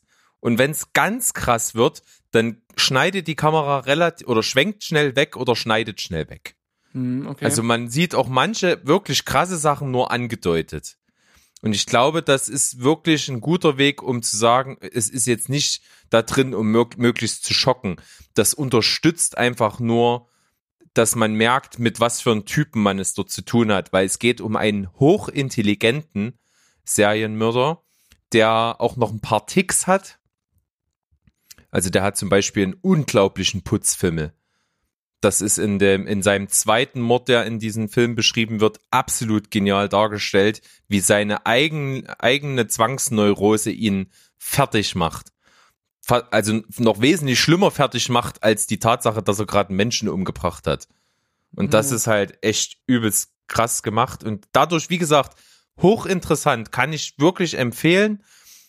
Und äh, auch so diese, diese Rolle, wie das Ganze immer wieder aufgebrochen wird in diesem Gespräch mit, mit diesem Bruno Ganz. Du, du hast so das Gefühl, okay, der ist wahrscheinlich gefasst worden und er sitzt jetzt halt irgendwie beim Polizisten und der, der verhört den. Das ist so der Eindruck, der sich die ganze Zeit aufzwängt. Und das, das wird so dann weiterentwickelt am Ende, nachdem so diese Vorfälle alle beschrieben werden. Das ist, äh, also vom Storytelling her ist es richtig gut gemacht. Ähm, die Bandbreite, die gezeigt wird, ist gut, aber es hat eben immer mal so ein bisschen Leerlauf drin, wo es so Längen hat. Okay, ich bin, ich bin angefixt, ehrlich gesagt. Und werde mich vielleicht trauen, mir den Film anzuschauen. Und da meine Frau ja von Antichrist durchaus auch angetan war, denke ich, dass wir den vielleicht mal uns zusammen anschauen werden. Mal schauen. Gut, kann ich empfehlen. Krieg ich den Ball jetzt wieder rüber gespielt? Ja, du hast ihn gerade schon gegen den Kopf gekriegt. Oh, okay, gut. Eine Sekunde zu lang gezögert. Ähm, ja, also ich habe ja gesagt, ich habe noch einen beziehungsweise zwei Piloten gesehen, wobei das eine kein wirklicher Pilot ist, weil es ist die erste Staffel, äh, erste Folge, Entschuldigung, der neuesten äh, Black Mirror Staffel. Also die Folge mit dem interaktiven Kampfsport-Videospiel. Ja, und du hast die äh, Staffel ja schon komplett gesehen. Und Ja, wenn ich mich, genau. ri- wenn ich mich richtig erinnere, fandest du die Folge, war das die beste Folge für dich, ne? War das nicht so? Ja, ja, richtig. Ich, ich glaube, es war dann, ich glaube, es war dann abfallend, ne? Ich habe du hast das gesagt, acht hast du der gegeben, 7,5 der nächsten und sieben der letzten. Naja, auf jeden Fall. Oh, Also nach dem, was du mir beschrieben hast, du hast ja gesagt, ne, da sind halt diese diese beiden Kumpels und ähm, die haben dann da so ein so ein so ein Videospiel, was die spielen. Das haben die früher äh, als Kumpels zusammen gespielt und dann irgendwie elf Jahre später oder sowas gibt's eine neue Version von diesem Spiel und das Ganze ist jetzt mit so interaktiver Realität oder wie auch immer man das nennen möchte. Die packen sich also so einen Knopf an, an den Schädel und sind dann als als die Kämpfer selbst in dem Spiel, um das dann halt zu spielen. Und dann hast du ja gesagt, dass das Ganze so ein bisschen aus dem Ruder läuft, aber wie das dann aus dem Ruder läuft, das habe ich dann nicht erwartet. Also es war auf jeden Fall äh, ganz interessant, dass du es sozusagen nicht, ja, gespoilert hast, was dann dort halt passiert. ja, Und das, habe ich mit Absicht gemacht, weil das erwartet man halt dann so nicht. Genau, genau. Also und deswegen mache ich das natürlich jetzt an dieser Stelle auch nicht. Und das ist auf jeden Fall eine absolute Stärke von dieser Folge, dass du, dass man halt vollkommen getroffen wird in einer anderen Erwartungshaltung halt einfach. Also man, ja, man sieht es halt nicht kommen. Es kommt wirklich, ja, praktisch aus dem Nichts. Und ja, ich, ich finde es auch ehrlich gesagt ziemlich gut, wie das zum Schluss aufgelöst wird. Oder ja, das, das Problem, was sich dann ergibt, äh, zwischen den beiden dann halt gelöst wird. Also ich fand das eine äußerst unterhaltsame Folge und war auch sehr erfreut, als ich am Anfang gesehen habe, dass Anthony Mackie mitspielt, den ich, den ich durchaus sehr äh, sehenswert finde, der auch hier das äh, äußerst gut macht, aber auch sein, sein Kumpel, ich habe den Namen des Schauspielers jetzt nicht parat, aber die beiden machen das wirklich ziemlich gut.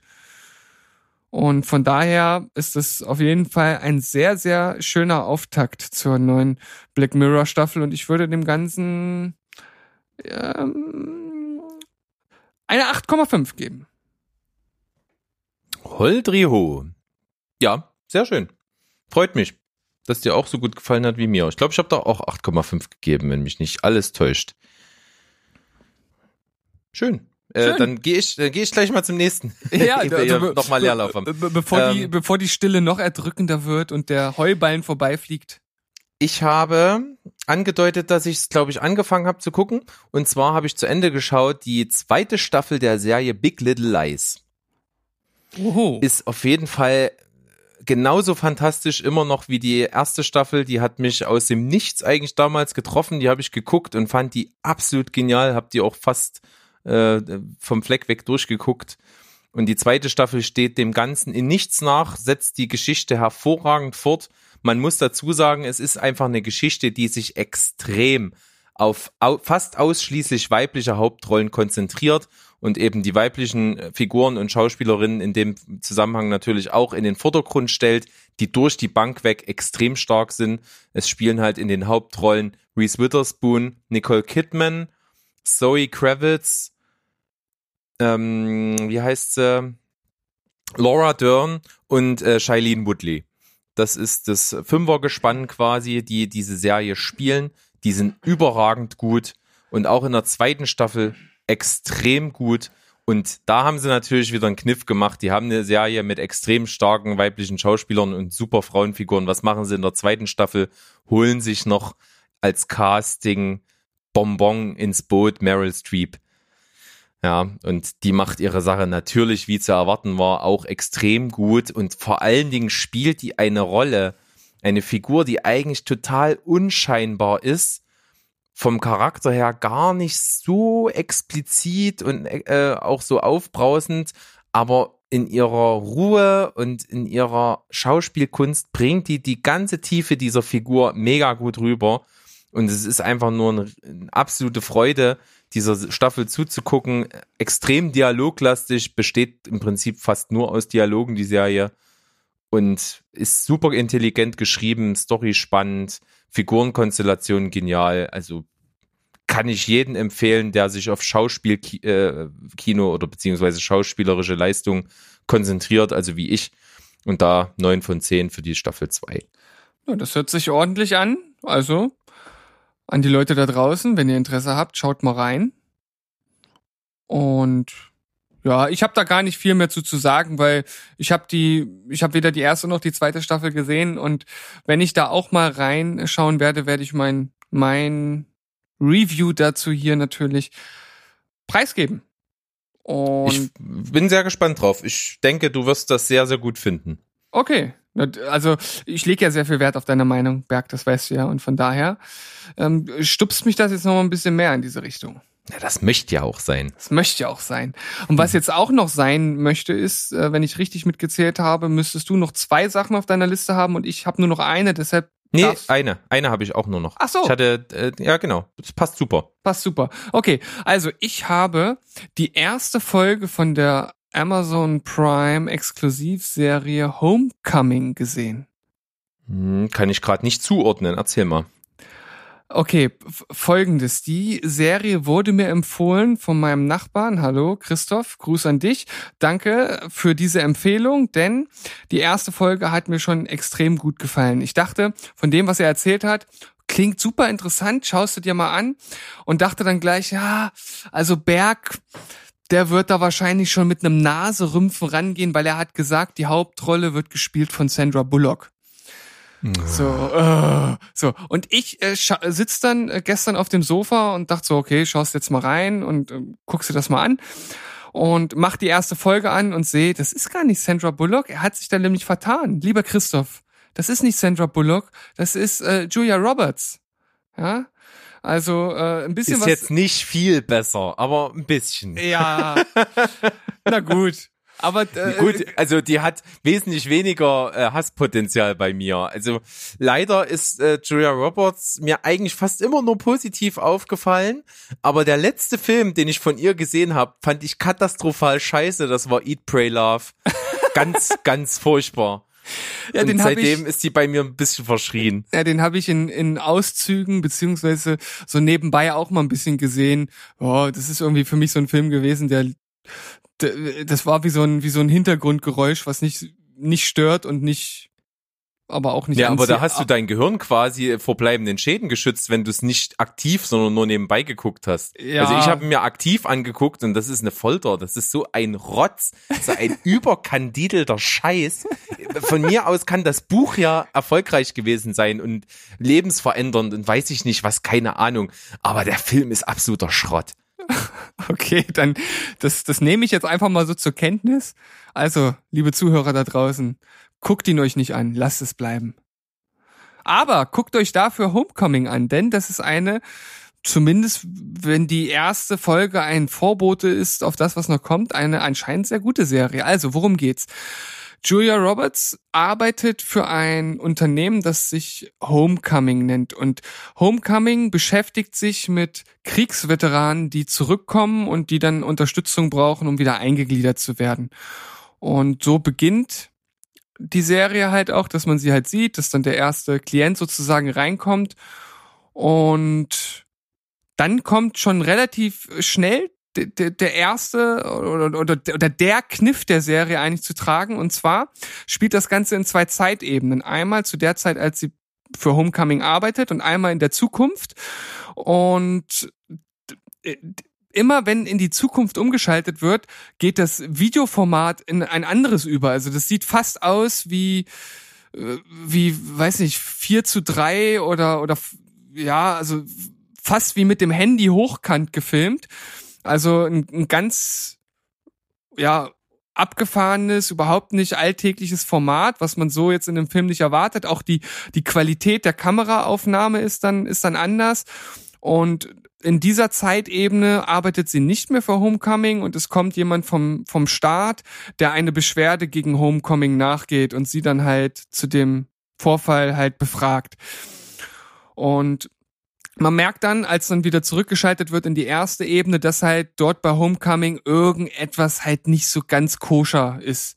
Also das, was dort abläuft und wie es abläuft und auch ich war ja so, so ganz leicht angedeutete Zweifel, die sie da auch schon auch schon hat, während sie für das Unternehmen arbeitet, die weisen schon darauf hin, irgendwas, irgendwas läuft da nicht ganz, ganz koscher ab. Da gibt's auch so ein Telefonat mit, mit ihrem Chef, der ihr dann halt Druck macht und wir brauchen die Daten, wir brauchen die Daten und ähm, ja, alles ein bisschen mysteriös und hat mich auf jeden Fall total angefixt weiterzugucken und es sind nur zehn Folgen und die gehen alle weniger als eine halbe Stunde.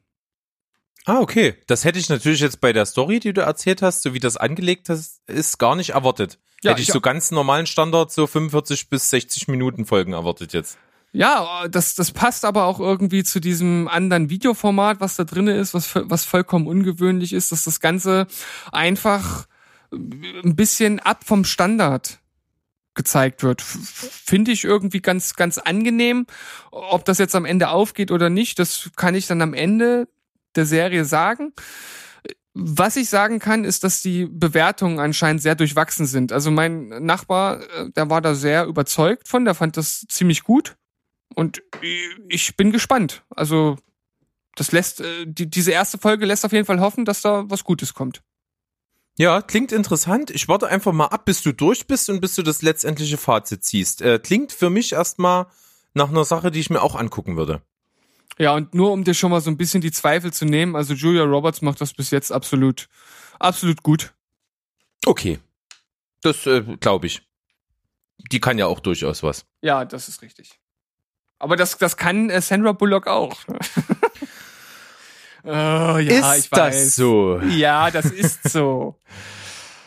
Ah, da, wenn sie Arschlochrollen kriegt, ja. ja. Dann kann sie ein bisschen sich selbst spielen, dann funktioniert das. Ja, ich werde dich nie zum überzeugten Sandra Bullock-Fan umformen, das weiß ich doch. Ja, nicht, ich, nicht, ich bin mir nicht sicher, nee. Aber ich, fopp, ich, ich, ich foppe dich gerne. Ja.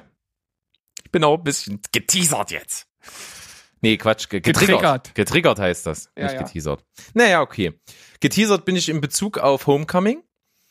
Ähm, dann warten wir auf dein Fazit und ich komme jetzt mal zum letzten Film, den ich gesehen habe und muss ein ganz großes Kompliment an meine Frau geben. Die hat den tatsächlich ausgesucht. Sonst suche ich eigentlich immer alles aus, weil sie sagt, ach, du hast doch Ahnung, komm, äh, such mal was aus. Und äh, diesmal irgendwie hatte ich noch was zu tun, so kurz bevor wir Film gucken wollten und es gab noch nichts und die so, ach, ich gucke jetzt einfach mal.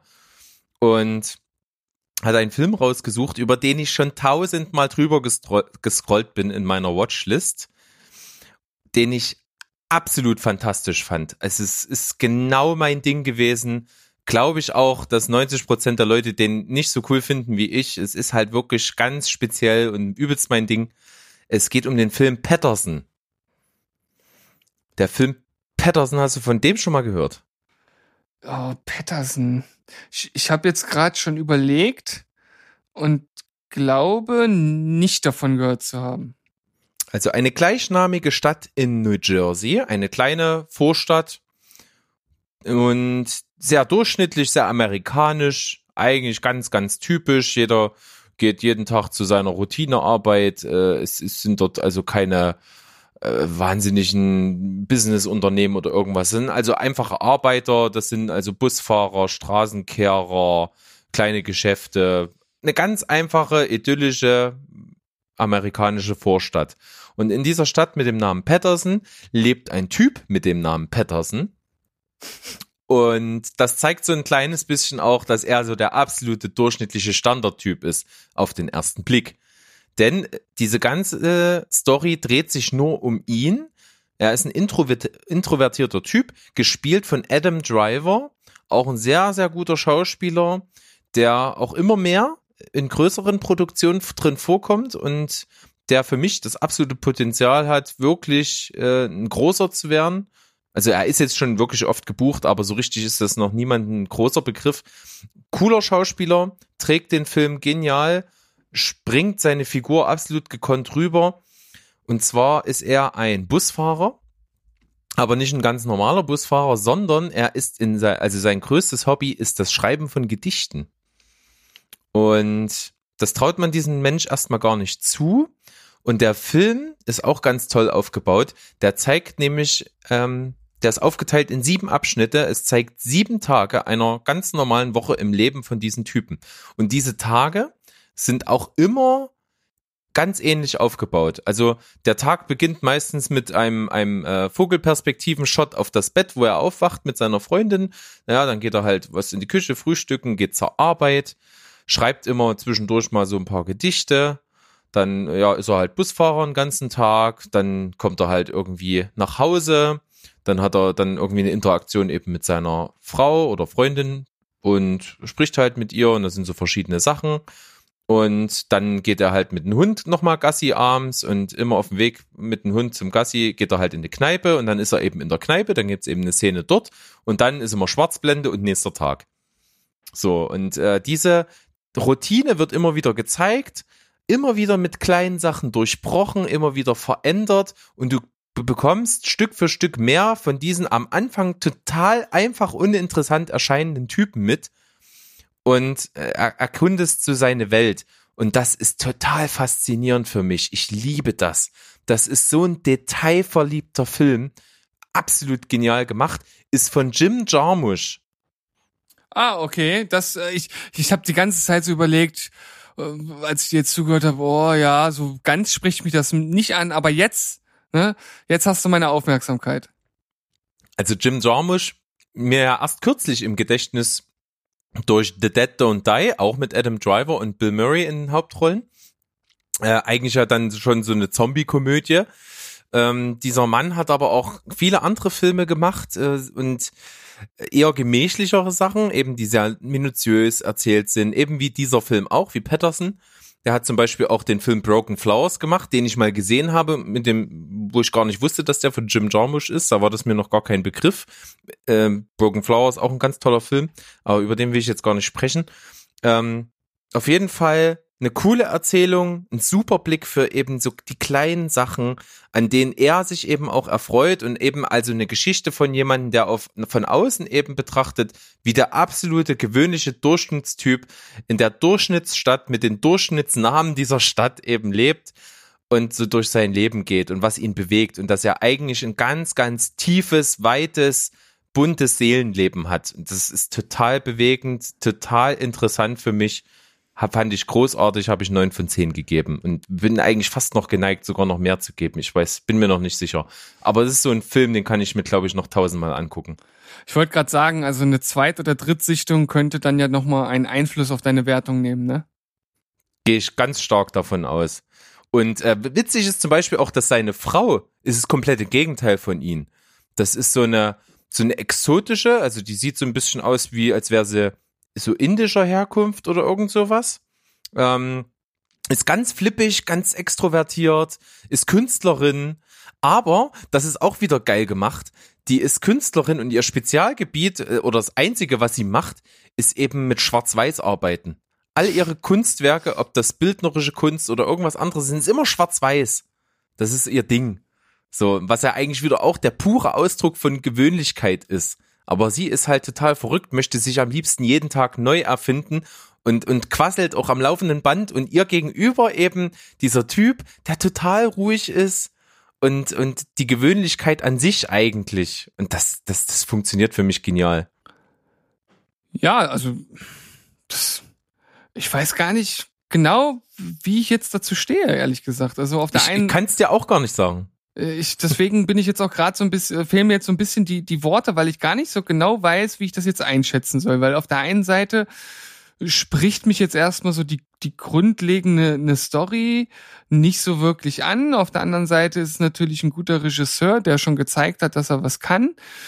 Du findest den Film auch gut, also die Tendenz geht schon eher so in Richtung doch leichter Aufmerksamkeit, aber es könnte auch sein, dass das im, im Chaos der ganzen anderen Serien und Filme bei mir dann doch eher untergehen könnte. Könnte ich mir vorstellen. lass mich den noch ein paar Mal gucken und den so richtig abkulten und zu einem meiner Lieblingsfilme werden lassen und dann nerv ich dich so lange damit, bis du guckst. Ja, oder du machst wieder einen Filmeabend, wo du einfach festlegst, dass wir den gucken. Das war das letzte Mal ja ziemlich gut, dass ich das gemacht habe. Ja, aber das konntest du ja vorher gar nicht wissen, dass ich den dann auch wirklich gut finde. na sicher. Oh Mann, wenn du alles mit solch einer Sicherheit voraussagen könntest, Mann, das wäre ein Geschäftsmodell. Ja, sag wenn ich dir. vor allen Dingen zum Beispiel voraussagen könnte, wie, wie, wie, wie lange wir zum Beispiel mal für so eine Folge von uns brauchen, so im Vorfeld. Aha, da, dafür würde ich sogar noch jemanden anstellen, wenn das jemand machen könnte. Hm. Na, okay. Also der Film hat mich total begeistert, mich total bewegt. Ähm, an meine Frau, vielen, vielen Dank, dass du diesen Film ausgesucht hast. Ganz, ganz toll. Hat mich total bewegt, der Film, und ich äh, werde mir auf jeden Fall wieder angucken. Ja, auch ein Bussi von mir. Hey. Ey. Finger weg von meiner Frau. Ja, cool. Ja, cool. Mensch. Ich denke, wir haben coole Sachen wieder dabei gehabt. Ähm, mir bleibt eigentlich fast auch nur noch zu sagen, wir stehen ja vor einem weiteren Jubiläum. Ach, wirklich? Ja, Erz- Erzähl, haben erzähl mal, erzähl. ja, wir haben ja dadurch, dass wir erst etwas später angefangen haben, die Listenfolgen wöchentlich rauszubringen, also sind wir da immer eine Folge hinterher. Das heißt also, die nächste Listenfolge ist die Jubiläumslistenfolge von die 10. Die zehnte nämlich. Das ist da- also, oh, das ist ja. ja. Wahnsinn. Das ist ja Ja. praktisch. Das ist ja praktisch Jubiläum auf Jubiläum. Ja. Und äh, es könnte vielleicht noch äh, direkt ein weiteres Jubiläum dazukommen. Du musst jetzt einfach mal ganz kurz so ein paar Sekunden die, die, die Stille, die ich jetzt hinterlasse, füllen, damit ich nochmal nachgucken kann. Also Erzähl einfach mal irgendwas.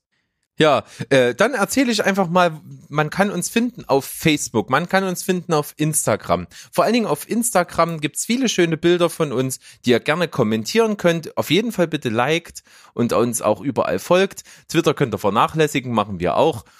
Ähm, ansonsten, unser E-Mail-Postfach wurde letztens mal infiltriert tatsächlich nach dem Aufruf. Der liebe Flo, einer unserer treuen Hörer, der hat uns eine Nachricht geschickt. Er fand nämlich das Wort basal, was du mal entwick- äh, in den Raum geworfen hast, ganz toll. Er kannte es auch nicht, aber er freut sich, dass er es jetzt verwenden kann. Ja, auf jeden Fall. Das war eine sehr aussagekräftige E-Mail. Also vielen Dank dafür, Florian. Ja. Das, das hat mich wirklich in, in, in dieser Tiefe und Poesie, die du dort reingelegt hast, hat mich das, es hat mich wirklich umgehauen, muss ich sagen. Ja. Dann nach wie vor der Aufruf, wer uns einen Brief schickt. Äh, Wir denken uns wirklich irgendwas Schönes aus. Also äh, irgendwas wird uns einfallen, was cool ist. Apropos einfallen, du wolltest dir was für mich einfallen lassen. Ich habe ja äh, das Filmzitate raten, welches bestimmt auch mal in irgendeiner nä- der nächsten Folgen die Wiederkehr hat, gegen mich gewonnen. Und du wolltest dir irgendwas ausdenken, was ich machen muss. Ja, da triffst du mich jetzt tatsächlich so ein bisschen äh, auf dem falschen Fuß, weil durch durch unsere kleine Odyssee, die wir vorhin machen mussten und die fehlende Vorbereitung, äh, die ich dann nicht machen konnte, habe ich da gar keinen wirklichen Gedanken mehr dran verschwendet, muss ich sagen. Müssen wir auf äh, die kommende Folge verschieben. Ja, rennt ja nicht weg. Ja, Aber was ich jetzt habe ich gut überbrückt, ja? du, du hast gut überbrückt. Also wir sind noch ein paar Views von unserem ersten, von unserer ersten oder unserem ersten kleinen Meilenstein entfernt und zwar den äh, ta- 1000 Views. Wir haben jetzt 957, also liebe Zuhörer, während ihr jetzt die Folge vielleicht hier schon hört, haben wir das vielleicht sogar schon geschafft. Von daher, also kommt hier praktisch ein Jubiläum auf das nächste. Das ist der Wahnsinn. Geil. Ach so, und jetzt müssen wir natürlich noch sagen, was wir in unserer Jubiläums die 10 Folge machen. Und zwar haben wir uns gedacht, wir geben euch wirklich noch mal was ganz Besonderes mit, was uns am Herzen liegt und zwar das, was wir eigentlich machen wollen. Wir wollen mal Tipps geben und zwar unsere Geheimtipps. Also wirklich Filme, die ganz großartig für uns sind, mit einer sehr hohen Bewertung, wo wir glauben, dass der ganz normale Film- und Seriengucker, der, der, der Casual Watcher quasi, also der jetzt nicht so in der Materie einfach steckt, sondern uns einfach nur so gerne hört äh, und sich da nicht so auskennt. Also Filme, die dieser, diese Person gar nicht kennen, vielleicht. Weder vom Namen her und, und, und erst recht natürlich nicht gesehen haben. Vielleicht können wir da mal so wirklich ein paar Geheimtipps euch mit auf den Weg geben. Da sind bestimmt auch Filme dabei, wo sich der eine oder andere unserer Zuhörer denkt, ja klar, kenne ich. Aber es geht ja schon darum, dass die Masse der Leute das eben nicht kennt. Ja, und, und wie immer wir sagen dann noch genauer was dazu, wenn wir dann bei der Folge ankommen, aber man kann ja so eine Liste auch immer von unterschiedlichen Perspektiven angehen und das werden wir dann natürlich zu gegebenen Zeitpunkt erläutern. Wir machen uns jetzt noch mal ein paar Gedanken, werden da ein paar richtig tolle Filme raussuchen und dann hören wir uns zur nächsten Folge wieder und bis dahin verabschieden wir uns mit einem Tschüss, ciao und goodbye. Ich bin Ha- dabei. Ich wollte mir gerade irgendwas total Cooles ausdenken und mir ist absolut nichts eingefallen. Ja, super, Ah. du, bist, du, du bist der Meister der Improvisation. Das ist Ja. der Wahnsinn. Na Okay, gut. naja, Tschüssi. gut, tschüss.